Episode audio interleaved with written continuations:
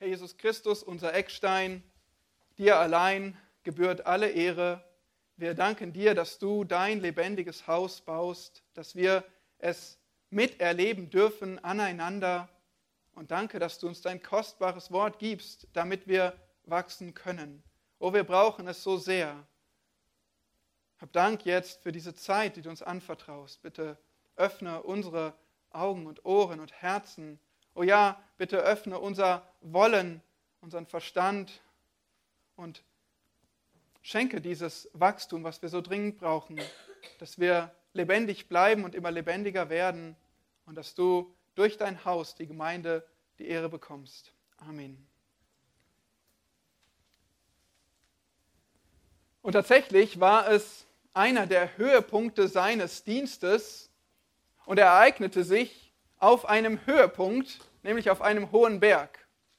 Dort war der Herr Jesus mit drei Jüngern, Petrus, Jakobus, Johannes, und doch nicht nur. Plötzlich waren dort zwei weitere Gestalten, und zwar Mose und Elia, richtig.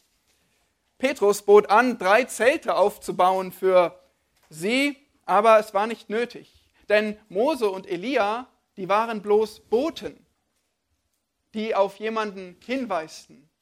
Und dieser jemand, der war mitten unter ihnen, der Herr Jesus. Jesus Christus war ganz anders als Mose und Elia. Jesus Christus war Mensch und doch Gottes Sohn Fleisch geworden. Und so sprach der Vater vom Himmel her, dies ist mein geliebter Sohn. Und die Jünger, die warfen sich nieder, anbetend vor Jesus Christus in seiner Herrlichkeit. Die Verklärung Jesu war einmalig. Und sie sendet eine Botschaft aus. Jesus ist herrlich oder Jesus ist besser, größer, herrlicher. Und genau damit drückt dieses Ereignis das Thema des Hebräerbriefes aus. Jesus ist besser.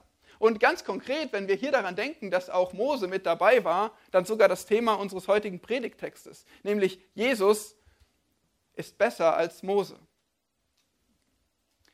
Wir sind im Hebräerbrief in unserer Serie und ihr erinnert euch, der Hebräerbrief, der ist eine spezielle Botschaft. Er, der Schreiber nennt ihn selbst ein Wort der Ermahnung. Es ist eine Predigt in Briefform. Von wem stammt dieser Brief? Wir wissen es nicht. Paulus ist eine gute Möglichkeit, aber ganz bewusst bleibt der Schreiber anonym. Und dort belassen wir es. An wen schrieb der Autor des Hebräerbriefs? Er schrieb an jüdische Christen, die sich zu Christus bekannten und doch in Gefahr standen, wieder von ihm abzuweichen, zurückzukehren zu dem Judentum, zu ihrer Religion, die sie geprägt hatte. Und genau das zeigt uns auch die Absicht dieses Briefes. Der Schreiber ermahnt die jüdischen Christen, an Christus festzuhalten, sich nicht abbringen zu lassen von nichts und niemandem und zu verstehen, dass Christus besser ist als alles, besser als alle Elemente des Judentums, ja, und darüber hinaus alles, was du dir vorstellen kannst. Und so ist dieser Brief an die Hebräer zum einen Trost für die Gläubigen, dass sie weiter dranbleiben und festhalten und gleichzeitig eine Warnung für die, die sich fragen, ist Christus es wert, dass ich mein ganzes Leben ihm anvertraue, alles auf eine Karte setze? Jesus ist besser. Und der Hebräerbrief zeigt uns das in verschiedenen Abschnitten, unter verschiedenen Themen. Und als erstes haben wir gesehen, Jesus ist besser als die Engel. Kapitel 1 und 2. In Kapitel 1 haben wir gesehen, dass Jesus besser als die Engel ist, natürlich, weil er wahrer Gott ist. Das zeigt schon das Alte Testament. Und nun in Hebräer 2 haben wir die andere Seite der Medaille gesehen, nämlich Jesus ist wahrer Mensch. Und auch deshalb ist er besser als die Engel, weil als wahrer Mensch kann er der eine Erlöser für die Menschen sein. Jesus ist besser als die Engel. Nun sind wir in Kapitel 3 angekommen und es beginnt ein neues Thema, ein neuer Vergleich.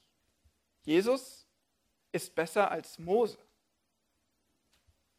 Moment, jetzt fragst du dich vielleicht, wenn er schon gezeigt hat, dass Christus höher ist als die Engel, als die höchsten Wesen, die existieren, warum sagt er jetzt, dass Jesus besser als Mose ist? Das ist doch dann völlig klar. Nun, hineinversetzen in die Zuhörer, für die nicht unbedingt. Wir müssen bedenken, dass die Juden eine sehr, sehr hohe Sicht von Mose hatten. Und als, im Alten Testament können wir das nachvollziehen. Mose ist der Repräsentant des alten Bundes, der Mittler der Gesetze des Bundes. Aber dann gab es auch noch einige jüdische Überlieferungen und manche von diesen Überlieferungen sagten doch tatsächlich, Mose sei über die Engel erhaben. Manche vergötterten Mose fast und so war es wirklich nötig, dass der Autor des Hebräerbriefes aufzeigt, Jesus ist größer als Mose. Und zwar als allerersten Menschen wählt er sich Mose aus, um ihn mit Christus zu vergleichen. Und das sehen wir in unserem Predigtext, Hebräer Kapitel 3. Wir lesen gemeinsam die Verse 1 bis 6, Hebräer 3, Verse 1 bis 6. Daher, ihr heiligen Brüder, die ihr Anteil habt an der himmlischen Berufung, betrachtet den Apostel und Hohenpriester unseres Bekenntnisses, Jesus, welcher dem treu ist, der ihn eingesetzt hat, wie es auch Mose war in seinem Haus. Denn dieser ist größerer Ehre wert geachtet worden als Mose, wie ja doch der, welcher ein Haus gebaut hat, mehr Ehre hat als das Haus selbst. Denn jedes Haus wird von jemand gebaut, der aber alles gebaut hat, ist Gott. Auch Mose ist treu gewesen als Diener in seinem ganzen Haus zum Zeugnis dessen, was verkündet werden sollte. Christus aber als Sohn über sein Haus und sein Haus sind wir, wenn wir die Zuversicht und das Rühmen der Hoffnung festhalten. Wir sehen also genau in diesem Text, dass Jesus Mose gegenübergestellt wird. Das habt ihr gesehen, oder? Er spricht von Mose, er spricht von Jesus. Er sagt, beide sind treu. Und er zeigt Mose als den großen, wunderbaren, geachteten Diener. Aber er sagt, Jesus ist besser. Und so ist dieser Aspekt ein weiteres Argument für dich, um zu verstehen, es lohnt sich an Christus festzuhalten. Christus ist auch größer als Mose. Und der Schlüssel dafür ist, du sollst, und das findest du in Vers 1, Jesus betrachten. Es ist die eine Aufforderung in diesem Text, betrachtet Jesus. Um Jesus wirklich wertzuschätzen, musst du ihn anschauen. Und das ist nicht mit den Augen gemeint, sondern gründlich über ihn nachdenken, dich mit ihm befassen, verstehen, wer er ist, aufmerksam sein, Jesus betrachten. Das ist die eine Aufforderung. Und deshalb sieh heute in diesem Text vier Werke Jesu, die du betrachten musst, um an ihm festzuhalten. Es sind vier Werke Jesu, die du betrachten musst, um an ihm festzuhalten. Und zwar erstens, Jesus bringt uns zu Gott. Vers 1. Zweitens, Jesus befolgt Gottes Plan. Vers 2. Drittens, Jesus baut die Gemeinde. Verse 3 und 4. Und viertens, Jesus besitzt die Gemeinde, Verse 5 und 6. Vier Werke Jesu, die du betrachten musst, um an ihm festzuhalten. Jesus bringt uns zu Gott, Jesus befolgt Gottes Plan, Jesus baut die Gemeinde und Jesus besitzt die Gemeinde.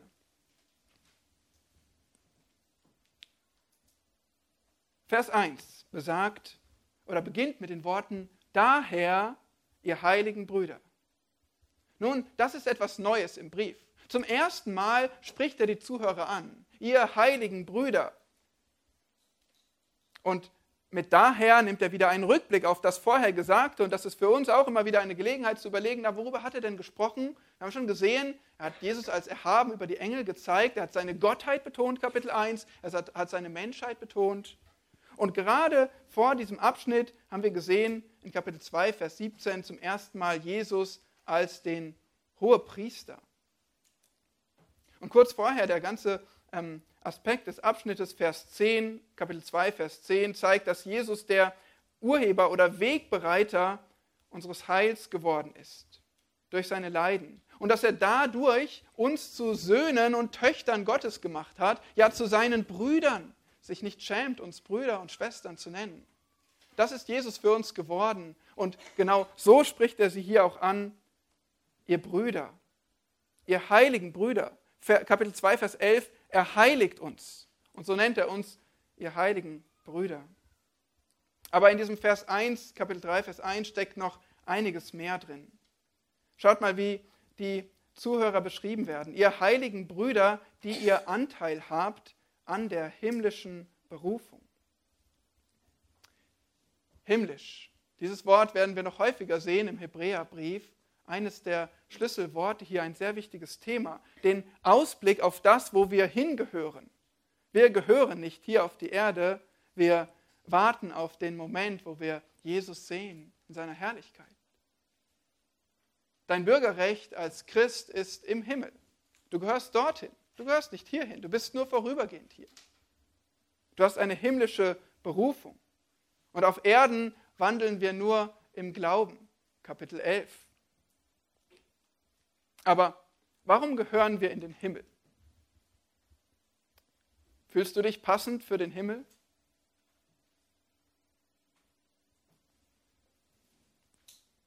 Wenn ich meine Sünden sehe, dann fühle ich mich nicht passend für den Himmel.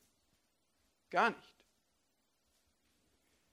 Schaut mal genau hin. Hier steht, die ihr Anteil habt an der himmlischen Berufung. In Kapitel 2, Vers 14 haben wir etwas Interessantes gesehen. Da hieß es, dass Jesus gleichermaßen Fleisch und Blut teilhaftig geworden ist. Dort steht derselbe Wortstamm, auch wenn es in eurer Übersetzung vielleicht nicht so klar zu erkennen ist. Aber es ist das gleiche Wort, was er jetzt wieder aufgreift. Und erinnert ihr euch, als Jesus Fleisch und Blut teilhaftig geworden ist, dieses Wort bedeutet etwas annehmen, was gar nicht meine eigene Natur ist. Etwas mir Fremdes annehmen und mich in Gemeinschaft dessen begeben. So hat Gottes Sohn Fleisch und Blut angenommen, was eigentlich für ihn völlig unpassend ist. Und genauso unpassend ist es für uns, Sünder, in den Himmel zu kommen. Anteil zu haben an der himmlischen Berufung.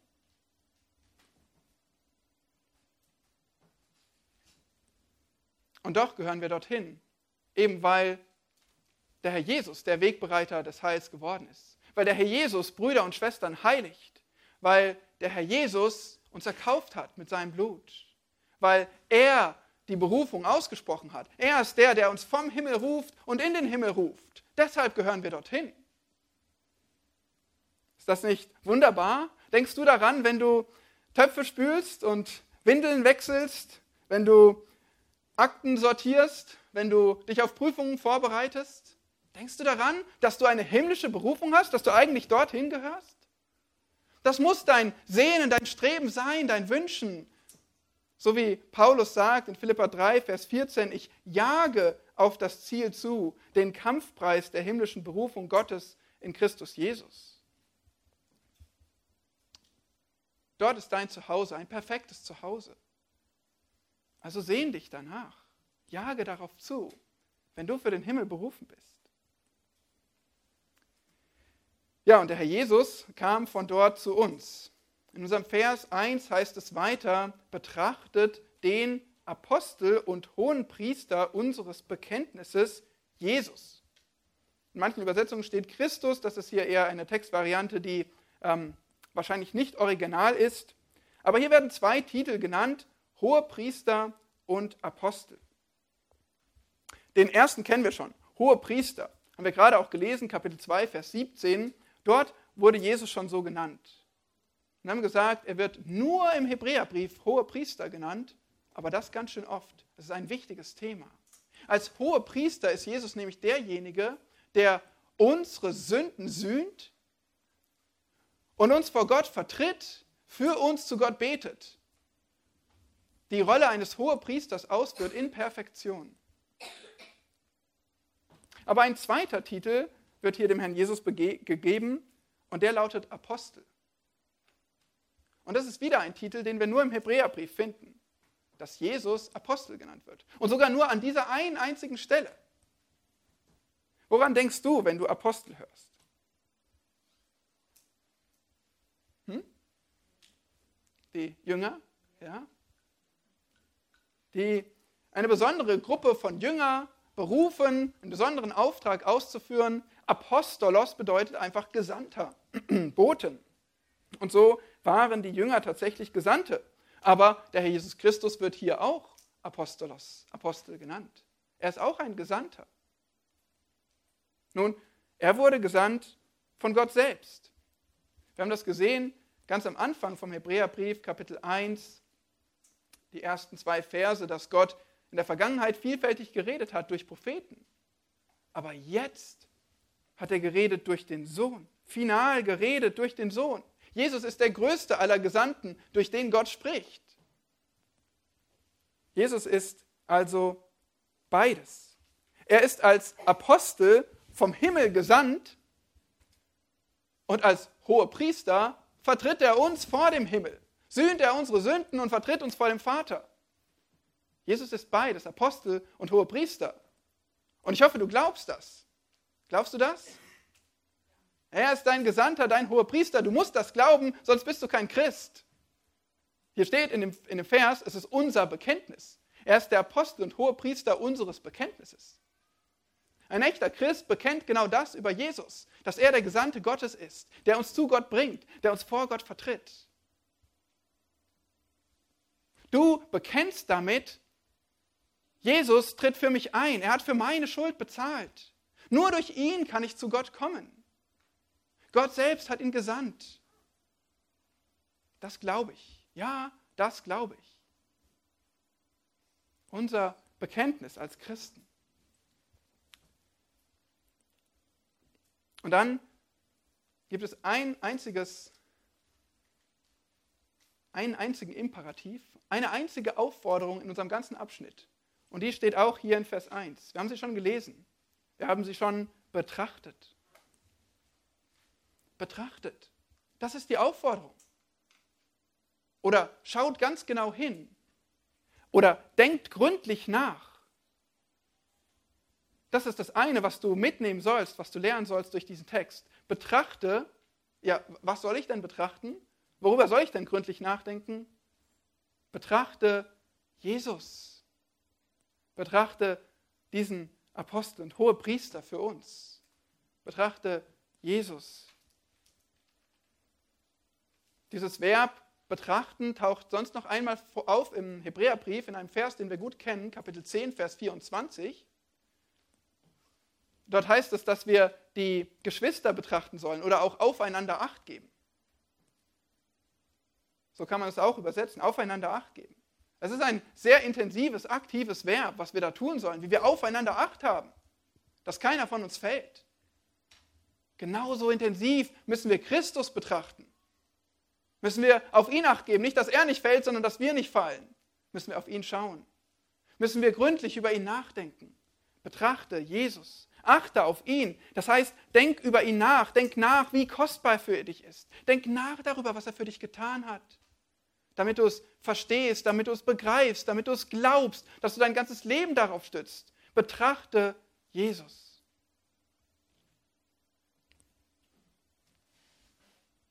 Was soll ich denn über Jesus wissen? Was soll ich denn über ihn nachdenken? Nun, gut, dass du fragst, davon handelt der Rest dieses Textes. Wir haben gesehen jetzt in Vers 1 den, das erste Werk Jesu. Jesus bringt uns zu Gott. Nun kommt zweitens Jesus befolgt Gottes Plan. Und das finden wir im Vers 2. Jesus befolgt Gottes Plan.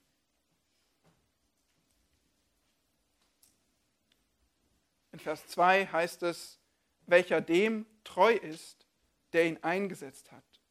Jesus ist treu.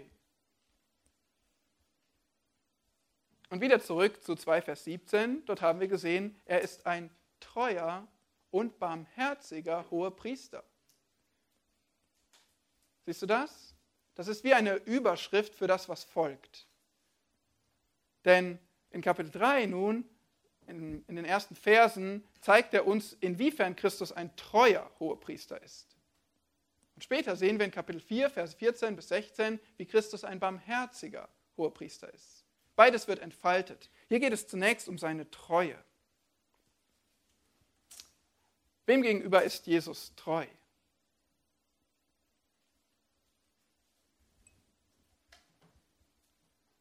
Er ist Gott treu. Er ist Gott in allem treu. Gott hat ihn ja gesandt. Deshalb ist er ja der Apostel. Er befolgt Gottes Plan bis ins Detail. Er befolgt Gottes Maßstäbe. Jesus musste gerecht sein, Gerechtigkeit wirken. Jesus musste in Versuchung standhalten, auch das haben wir schon gesehen. Jesus war treu in allen Aspekten. Und nur deshalb konnte er gegen Ende seines Dienstes in Johannes 17, Vers 4 beten, Vater, ich habe dich verherrlicht auf Erden. Ich habe das Werk vollendet, das du mir gegeben hast, damit ich es tun soll. Jesus war treu in allem. Und wenn wir das verstehen, sind wir bereit für den angekündigten Vergleich zwischen Jesus und Mose. Weil jetzt heißt es, Jesus war treu hier in Vers 2, wie es auch Mose war in seinem ganzen Haus. Wir haben schon kurz gesagt, es ist kaum möglich, die Bedeutung von Mose überzubetonen. Mose war der erste große Leiter des Volkes Israel. Er führte sie heraus aus der Knechtschaft in Ägypten. Er führte sie durch die Wüste eine viel zu lange Zeit, länger als es nötig gewesen wäre. Er führte sie bis an die Grenze des verheißenen Landes. Mose war Mittler zwischen Gott und diesem Volk. Und er vertrat sie vor Gott. Er stand für sie ein. Er empfing von Gott die Gesetze für das Volk. Und er gab dem Volk die Gesetze. Er lehrte sie die Gesetze. Er legte sie aus für sie. Mose, und genau das sehen wir auch in im Hebräerbrief einige Aspekte, wie Mose eben der Mittler des alten Bundes ist. Er gab das Priestertum, Kapitel 7, Vers 14. Er baute die Stiftshütte, Kapitel 8, Vers 5. Er gab das Gesetz, Kapitel 9, Vers 19. Und er stand auf dem Sinai, Kapitel 12, Vers 21. Mose ist der Repräsentant des alten Bundes zwischen Gott und seinem Volk. Mose war der erste Autor der Schrift. Er empfing von Gott die Tafeln geschrieben mit dem Finger Gottes. Mose selbst schrieb Schrift auf. Gott wollte es so. Und Gott beglaubigte diesen ersten Autor der Schrift.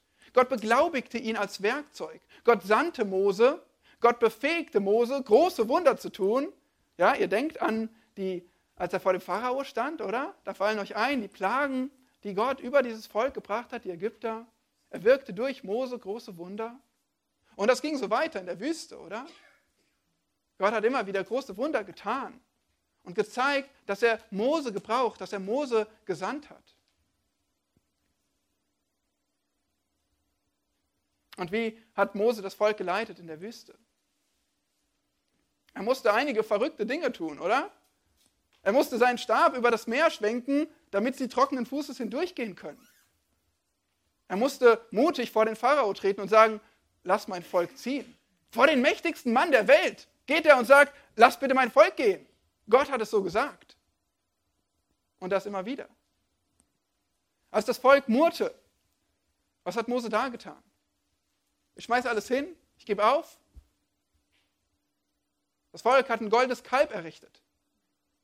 Oh, Mose war zornig und enttäuscht. Und er schmiss die Tafel hin.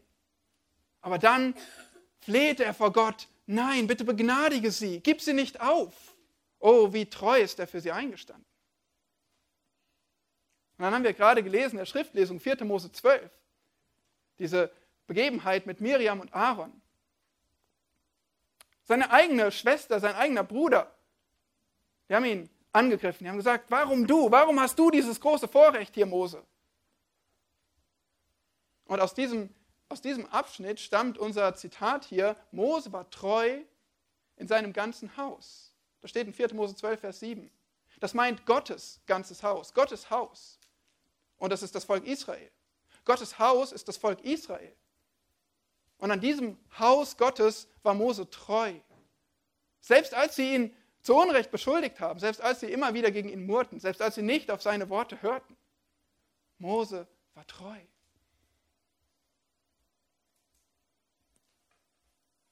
Und so haben wir gelesen, 4. Mose 12, kein Mensch war wie Mose. Er war sanftmütiger als jeder Mensch. Kein Mensch so demütig, so geduldig. Und das Volk Israel, das hat es nur offenbar gemacht, dass Mose so geduldig war. Als Ehemann, als Vater, als Hirte, da denke ich mir, wow, was für ein Vorbild dieser Mose ist. Wie geduldig er mit Menschen umging.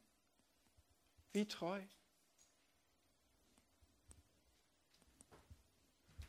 Und das müssen wir verstehen, um zu verstehen, worauf der Schreiber des Hebräerbriefs hinaus will. Weil mit diesem Mose stellt er einen Vergleich an.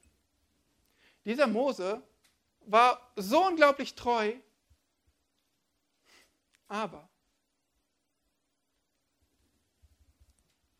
war er perfekt? War er immer, immer, immer treu? Nein, leider nicht. Ganz besonders denken wir an den Moment, wo er mit dem Felsen reden sollte, so hatte Gott es ihm aufgetragen. 4. Mose 20. Und er schlug den Felsen, statt zu sprechen. Und an diesem Punkt war er Gott nicht gehorsam. An diesem Punkt repräsentierte er Gott vor dem Volk schlecht. Er war ein mangelhaftes Vorbild. Und Gott so rigoros. Er straft ihn hart, weil er ihn falsch repräsentiert hat vor dem Volk. Weil Mose zwar auch so unglaublich treu war, aber auch gescheitert ist. Und damit ist Mose nur eine weitere Strophe in dem bekannten Lied von dem Versagen der Menschheit. Abraham, Jakob, Judah, auch im Neuen Testament Petrus oder David. Wir, wir sehen sie alle, diese großen Männer und Frauen, und alle waren nicht perfekt. Sie haben alle ihre Mängel. Sie sind alle Menschen.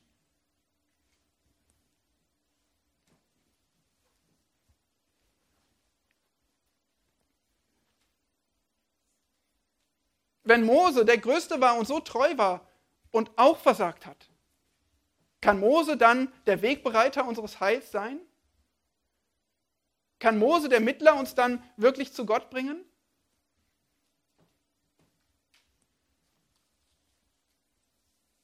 Nein, es braucht eine andere Qualität. Menschen reichen nicht aus. Menschen versagen. Wir alle hätten versagt. Wir alle versagen. Es braucht eine andere Qualität. Es braucht einen Gottmensch. Es braucht Jesus Christus. Und genau deshalb ist er gekommen. Er ist anders. Nun, siehst du in diesem Text, wie der Autor Mose richtig den, durch den Dreck zieht, richtig schlecht macht? Und zeigt, guck mal, Mose, wie, wie mangelhaft der ist. Macht das der Autor hier gerade? Schreibt er davon im Hebräerbrief? Überhaupt nicht, oder? Er sagt, Mose war treu. Wir müssen gar nicht Menschen schlecht machen und auf ihn herumhacken. Es reicht schon, auf Jesus allein zu blicken. Wenn wir auf Jesus sehen, dann überstrahlt er alle Menschen auch ohne, dass wir sie schlecht machen, weil Jesus eine andere Qualität hat, weil Jesus herrlich ist. Und genau das reicht dem Hebräerbriefschreiber zu zeigen. Er sagt, Jesus ist der größere Mose. Jesus ist der zweite Mose. So machen das auch zum Beispiel Matthäus oder Johannes in ihren Evangelien sehr deutlich. Sie setzen einen Kontrast zwischen Mose und Jesus. Und sie sagen, Mose ist der, äh, Jesus ist der neue Mose, der größere Mose, der zweite Mose. Der erste Mose brachte den alten Bund, der vorübergehend war. Der zweite Mose, Jesus, bringt den neuen Bund. Der erste Mose gab ein Gesetz, was abgeschafft ist. Das der zweite Mose bringt ein herrliches Gesetz Christi. Der erste Mose, der leitete zu irdischen Segnungen, zu einem verheißenen Land Kanaan. Der zweite Mose, Jesus Christus, leitet zur himmlischen Berufung, oder? Der erste Mose, er war treu, aber nicht immer. Der zweite Mose ist treu und immer. Er versagt nie. Und so ist unser Herr Jesus Christus der, auf den wir blicken müssen, der vollkommen treue Gott. Und das ist für dich Ermutigung, lieber Bruder, liebe Schwester, wenn du verstehst, Jesus ist immer treu. Er wird mich niemals enttäuschen. Er wird niemals versagen wie Mose oder alle meine Leiter, alle Menschen in meinem Leben. Jesus versagt nie.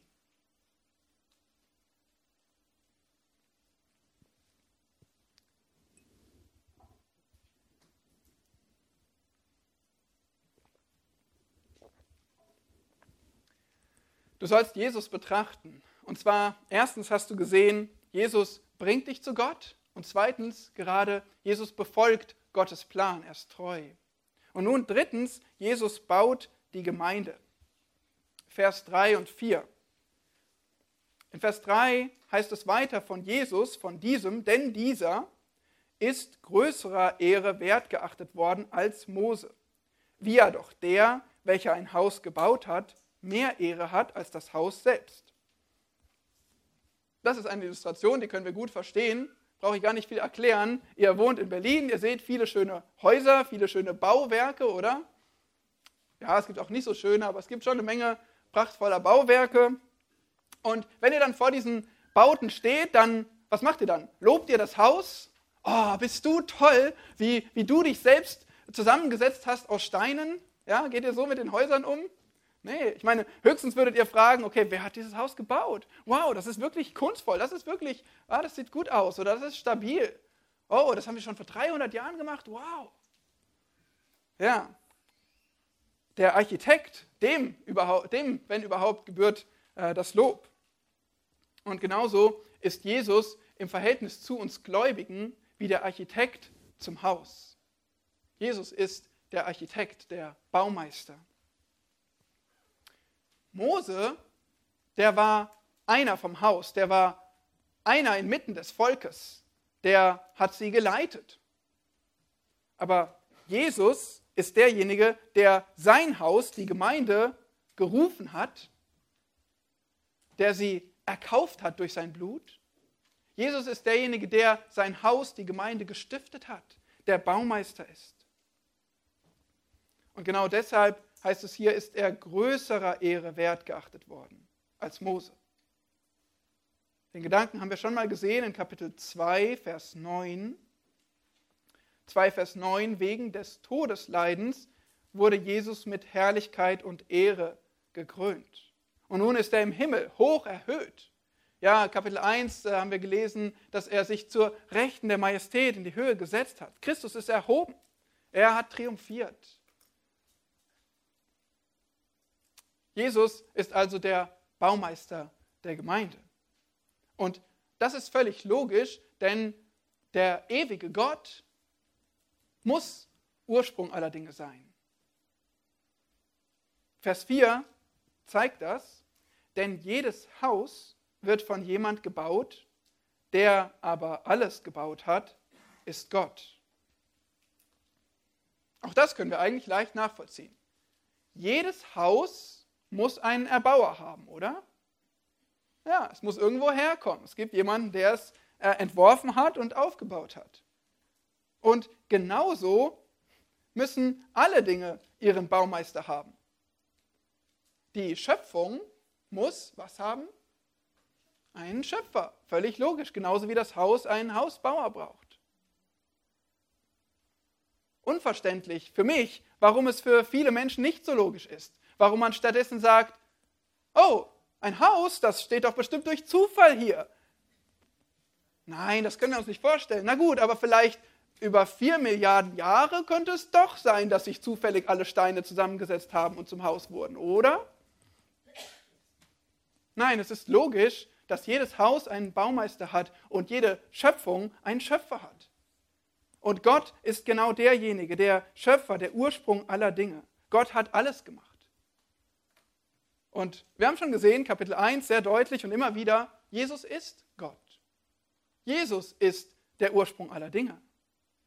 Kapitel 1, Vers 2, so begann unser Brief, dass Gott durch ihn, den Sohn, die Welten geschaffen hat. Also, Jesus ist der Erbauer aller Dinge. Deshalb gib Jesus die Ehre. Und Jesus ist ganz besonders der Baumeister der Gemeinde. Er ist es, der dafür gesorgt hat, dass es Gläubige gibt, dass wir uns hier versammeln dürfen als das Haus des lebendigen Gottes. Er ist der Ursprung der Gemeinde, deshalb gibt Jesus die Ehre für seine Gemeinde. Und das waren schon drei Werke Jesu, die wir betrachten können, um an ihm festzuhalten. Aber es gibt noch ein viertes Werk Jesu und auch das tut er sehr aktiv, auch wenn es eine andere Verbform ist. Jesus besitzt die Gemeinde, aber das tut er auch sehr aktiv. Lasst uns das anschauen. Er besitzt die Gemeinde viertens, Verse 5 und 6. Und auch hierfür müssen wir noch einmal zu unserem Vergleichspunkt zurückkehren, zu Mose. Vers 5. Auch Mose ist treu gewesen als Diener in seinem ganzen Haus, zum Zeugnis dessen, was verkündet werden sollte. Das macht ein guter Lehrer, dass er wieder anknüpft an den Dingen, die er schon angesprochen hat. Und das wissen wir mittlerweile. Ja, Mose war treu in seinem ganzen Haus. Das wurde schon in Vers 2 gesagt und wir haben das uns jetzt ausführlich angeschaut.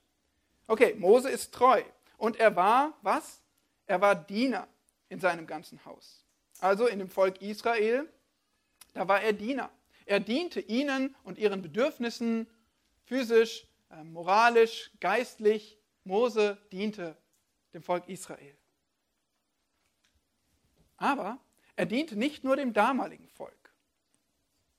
Das heißt hier weiter, zum Zeugnis dessen, was verkündet werden sollte. Mose war ein Prophet. Das heißt, er war Sprachrohr Gottes, verkündete Gottes Worte und er blickte voraus auf Dinge, die kommen sollten. Mose sprach ganz schön viel über Israels Zukunft. Denken an 5. Mose 28, 29, 30. Wie viel, ja, wie viel Grundgerüst der ganzen Zukunft, sogar noch zu erfüllender Zukunft der Endzeit, was da alles drinsteht. Und Mose vor allem sprach ganz konkret über den Messias. Denken an 5. Mose 18, wo Mose sagt, einen Propheten wie mich wird dir Jahwe erwecken. Jesus hat bereits von Mose gesprochen und äh, Mose hat bereits von Jesus gesprochen und auf dieser Offenbarung bauten auch weitere Propheten in Zukunft auf, sodass das ganze Alte Testament ein Jesusbuch ist, was vieles über Jesus ankündigt. Und deswegen konnte Jesus auch hingehen und von Mose und den Propheten aufzeigen, was dort alles über ihn drinsteht. Und Jesus konnte auch zu den Juden sagen, in Johannes 5, Vers 46, äh, von mir hat Mose geschrieben. Also Mose, dieser Diener für sein Volk, der diente auch künftigen Generationen, weil er von dem Messias sprach. Noch daran erkennen wir schon wieder einiges von der Ordnung zwischen Mose und Jesus. Mose war ein Diener und er kündigte Dinge an über den kommenden Messias, um den es eigentlich geht, um Jesus. Und das macht uns bereit für den letzten Vergleich, äh, Vers 6. Wir sehen wieder den Gegensatz von Mose und Jesus. Also Mose war Diener, Christus aber als Sohn über sein Haus. Christus steht hier vorne im Satz, wird betont.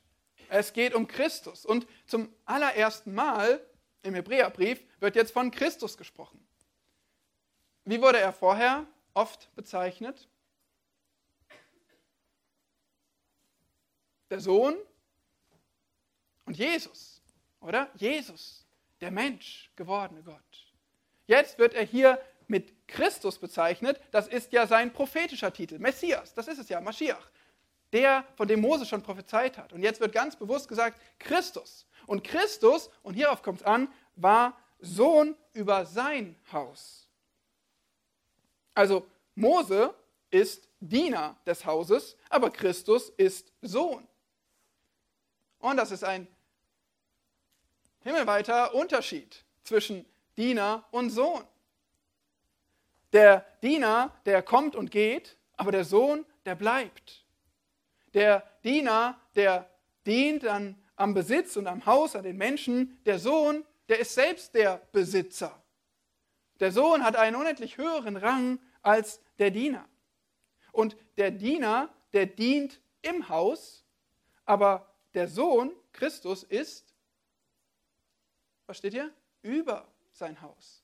Er ist über sein Haus gesetzt. Er ist der Herr über das Haus. Und wir sollten hier das Haus besser als Gottes Haus allgemein verstehen, jetzt nicht speziell Christus eigenes Haus, dieses eigenes, ähm, hat zum Beispiel die Schlachter drin. Äh, andere Übersetzungen sagen einfach sein Haus. Es geht wahrscheinlich einfach weiter um dieses Haus Gottes, von dem wir schon in dem ganzen Abschnitt immer wieder hören. Gottes Haus. Luther und äh, NEU übersetzen das auch explizit als Gotteshaus hier. Aber die Frage für uns ist jetzt, wer ist dieses Haus Gottes? Und wahrscheinlich ist es keine große Frage mehr, weil wir haben es immer wieder schon angesprochen, wir haben schon von gesungen, haben schon darauf Bezug genommen. Also wer ist dieses Haus Gottes? Über das Christus steht, ja, wir. Sehr gut, ihr wisst Bescheid. Wir sind das Haus. Und genau das steht ja auch hier, Vers 6. Und sein Haus sind wir. Wir, seine heiligen Brüder und Schwestern, wir sind sein Haus.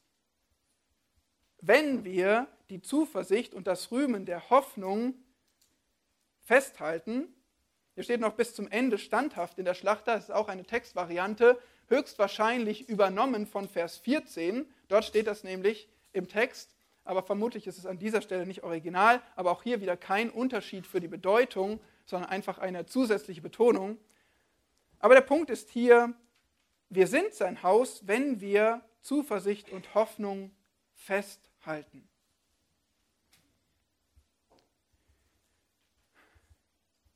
Wir haben jetzt in dem ganzen Abschnitt den Gegensatz zwischen Mose und Jesus gesehen. Das ist der Gedanke, den der Autor hier entfaltet für uns. Anhand dieses Gedankens lehrte er uns einiges über die Größe Jesu. Aber wenn das der, der Gedanke ist, den er jetzt entfaltet hat, dann gibt es drumherum einen Rahmen. Ja? Inhaltlich spricht er von Jesus und Mose im Vergleich, aber drumherum spricht er von uns. Wie hat er den Abschnitt begonnen? Daher, ihr heiligen Brüder, betrachtet. Oh, da hat er uns angesprochen. Und jetzt in Vers 6 kommt er wieder auf uns zu sprechen. Und er sagt, wir sind sein Haus, wenn wir festhalten an der Zuversicht und der Hoffnung. Er kommt wieder auf dich zu sprechen. Und das ist sehr wichtig, dass du nicht die Lektion verpasst, die Gott uns mit diesem Text geben möchte. Jesus ist besser für dich, wenn du ihn betrachtest, wenn du an ihn glaubst, wenn du in deinem Glauben standhältst und ausharrst, wenn du festhältst an Jesus. Dein Glaube der muss sich bewähren in diesem Leben. Dein Glaube wird getestet, ob er echt ist. Wir können schnell etwas sagen, wir können schnell etwas unterschreiben, wir können vorgeben, etwas zu sein, aber die Frage stellt sich, ist dein Glaube echt? Und wie findest du die Antwort darauf? Wenn du festhältst wenn du festhältst an Christus, wenn du festhältst an deinem Bekenntnis, wenn du, wie heißt es hier, festhältst an der Zuversicht, an der Zuversicht, von der wir gesprochen haben, dass das Werk Jesu Christi für dich genügt. Wenn du festhältst, wenn du gewiss bist, wenn du vertraust, zuversichtlich bist, dass Christi Werk ein für alle Mal für dich genügt, dass er Zugang geschaffen hat zu Gott für dich und du dich darauf allein verlässt. Und hier zweitens das, das Rühmen unserer Hoffnung. Ja, wenn du Hoffnung hast, wenn du Hoffnung, Erwartung hast, dass Christus dich durchbringt in den Himmel, wir haben von der himmlischen Berufung gehört. Wenn du weißt und vertraust, dass Christus dich durchbringst und, und diese Hoffnung dich so froh macht, dich begeistert, dass du dich dieser Hoffnung rühmst und sagst, Egal, was du in mir siehst, egal, welche Mängel ich habe, egal, was ich mit mir rumtrage an Krankheiten und welche Schwächen ich habe, aber weißt du was? Ich habe eine Hoffnung und, und über die jubel ich laut. Von der bin ich begeistert. Auf die kann ich mich verlassen. Alles andere zählt nicht so sehr. Ich rühme mich der Hoffnung, die ich in Christus habe. Dem Versprechen, dass ich zu ihm gehöre, dass ich seine wunderbare Schwester bin, sein kostbarer Bruder. Dessen rühme ich mich. Das ist nicht mein Werk, das ist Christi Werk für mich. Er hat mir Zugang geschaffen zum Himmel, zu Gott. Vertraust du darauf? Greifst du das ganz fest? Hältst du es fest als dein Glaubensbekenntnis?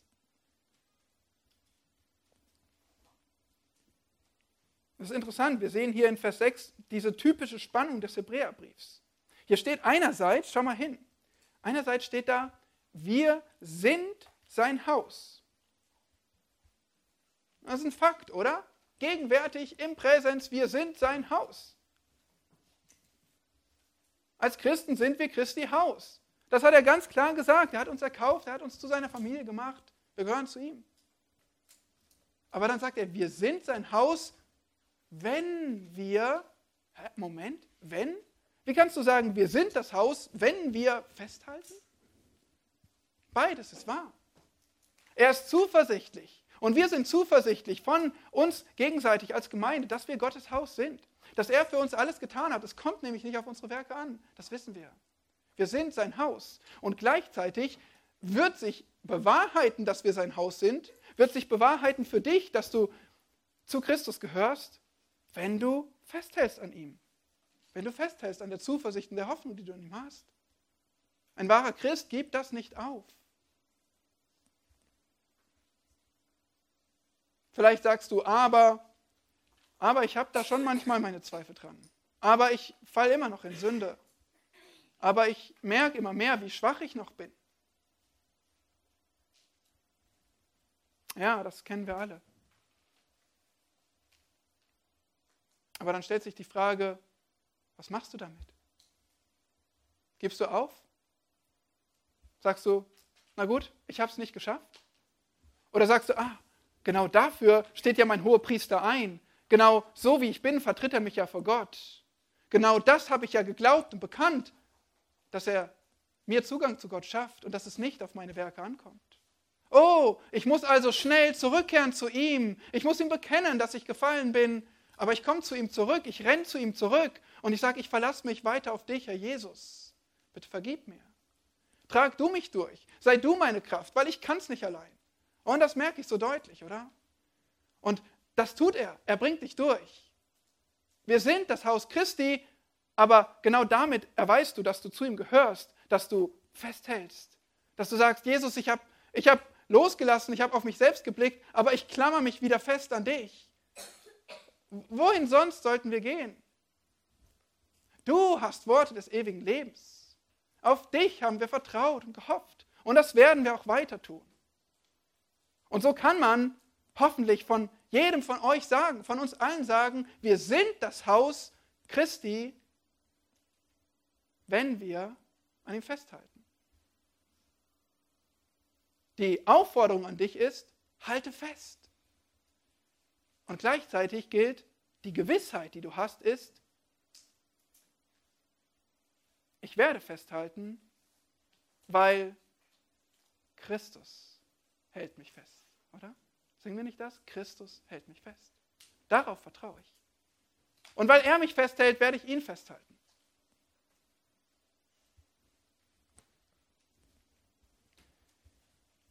Vier kostbare Werke Jesu haben wir in diesen Versen gesehen. Er bringt uns zu Gott als unser Apostel und hoher Priester. Er befolgt Gottes Plan, er ist treu und versagt nie. Er baut die Gemeinde stark und gut. Er besitzt die Gemeinde als Sohn und Herr. Und du hast nun 45 Minuten Jesus betrachtet und das ist gut. Jesus betrachten, das sollst du. Aber 45 Minuten sind nicht genug. Weißt du was? Du musst es 24/7 tun. Du musst es jeden Tag in deinem Leben tun. Jesus so betrachten, wie er ist. Es wird dir nicht reichen für deinen Glaubenslauf, ihn nur ab und zu in einer Predigt zu betrachten. Du musst es zu deinem Lebensinhalt, zu deinem Lebensmuster machen, ihn zu betrachten. Was heißt das betrachten? Wegblicken von dir selbst und deinen Mängeln. Wegblicken von dir selbst und deinem Ansehen. Hinblicken auf Jesus, dass ihm die Ehre gebührt. Hinblicken auf Jesus, dass er die Versuchung bestanden hat, mit der du kämpfst hinblicken auf Jesus, wenn du in deinem Leiden bist. Dann nicht auf dein Leid blicken, sondern hinblicken auf Jesus, dass er für dich gelitten hat. Betrachte Jesus.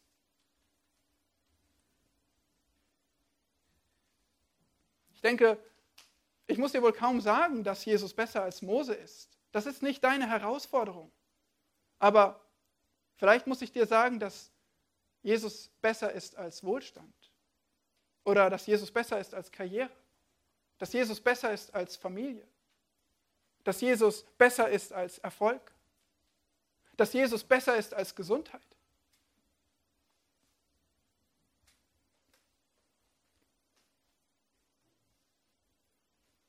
Bist du begeistert von Jesus? Genießt du es, zu Jesus zu gehören? Ich meine, auch damit können wir kämpfen. Aber weißt du, wir, wir lernen von etwas begeistert zu sein, es zu genießen, es wertzuschätzen, wenn wir ihm Aufmerksamkeit geben. Und genau darum geht es hier. Betrachte Jesus, gib ihm Aufmerksamkeit. Wir können, wir können an der Blume schnell vorübergehen oder sie sogar kaputt trampeln, weil wir nur auf unser Smartphone gucken. Oder wir können diese Blume wahrnehmen und uns niederknien und sie anschauen und sie nehmen und sie betrachten ihre Blütenblätter. Wir können daran riechen und wir können verstehen, das ist Schönheit. Und die gibt es hier überall um mich herum. Wow. Wir können Musik nebenher uns berieseln lassen, sie dudeln lassen oder wir können uns hinsetzen und vielleicht funktioniert es nicht mit jeder Musik, aber klassische Musik anhören und mal wirklich lauschen, welche Instrumente wie abgestimmt miteinander harmonieren. Oh, und dann können wir wertschätzen, weil wir aufmerksam sind und uns Zeit nehmen. Und genauso kann es sein, dass wir unsere stille Zeit abhaken, unsere Gebetszeit, unsere, unsere Bibellese durchackern und wieder weglegen. Und das bringt mir gar nichts. Ja, dann frage ich dich, betrachtest du Jesus? Schenkst du ihm wirklich Aufmerksamkeit? Betrachten, dieses Wort bedeutet gründlich darüber nachdenken. Denkst du gründlich nach über das, was du liest?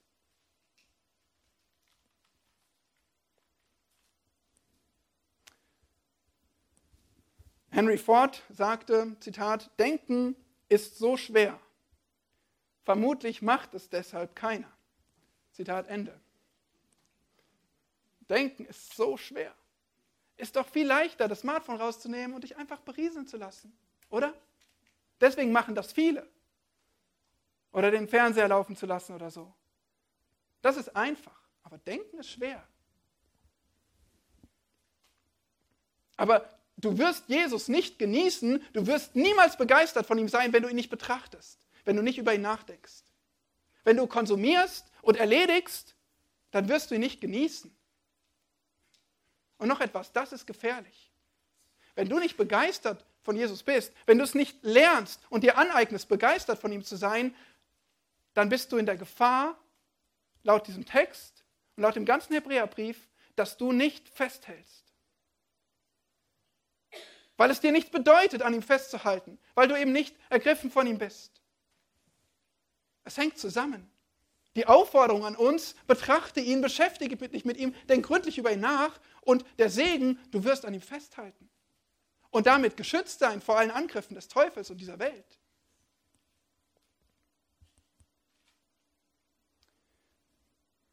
eine Challenge. Wie wäre es praktisch für dich und mich? Nächste Woche nimm dir 20 Minuten und denke 20 Minuten über Vers 1 nach. Hebräer 3, Vers 1. Daher, ihr heiligen Brüder, die ihr Anteil habt an der himmlischen Berufung, betrachtet den Apostel und Hohepriester unseres Bekenntnisses Jesus. Denk über jedes Wort nach aus diesem Vers. Bete über diese Worte. Denk nach, was es für dich bedeutet. Was es für dein Leben ausmacht. Wir nennen das Nachsinnen. Wir sollten das nicht nur einmal die Woche machen, 20 Minuten. Wir sollten es lernen als Lebensstil. Aber ich fordere dich auf. Nimm dir das vor. Beschäftige dich mal so in die Tiefe mit dem Wort und betrachte auf diese Weise Jesus. Denk gründlich über ihn nach. Und sieh, ob es dir Begeisterung gibt. Sieh, ob es dich näher zu ihm hinbringt. Sieh es, ob es dir standhaftig gibt für dein Leben. Amen. Herr Jesus Christus, wir danken dir, du bist der Herr, der uns erlöst hat, du bist der Baumeister, du bist Gott selbst, der Schöpfer und du bist der, der uns erkauft hat. Und wir danken dir so sehr, dass du unser hoher Priester bist, der Apostel Gottes und dass du alles für uns bewirkt hast. Herr, auf dich allein hoffen wir und dich allein wollen wir festhalten. Hab Dank, dass du uns festhältst. Wir vertrauen auf dich allein. Wir rühmen uns der Hoffnung, die wir in dir haben. Und Herr, wir sind auf dem Weg in den Himmel und wir beten, dass du uns ans Ziel bringst. Herr, stärke uns in den Kämpfen, in denen wir stehen, in den Nöten, die wir mit uns rumtragen. Hilf uns zu lernen, auf dich zu blicken. Du bist herrlich, prächtig, voller Glanz. Und wir wollen es sehen. Wir wollen es mehr sehen in deinem Wort. Bitte wirke es in unserem Leben zu deiner Verherrlichung. Amen.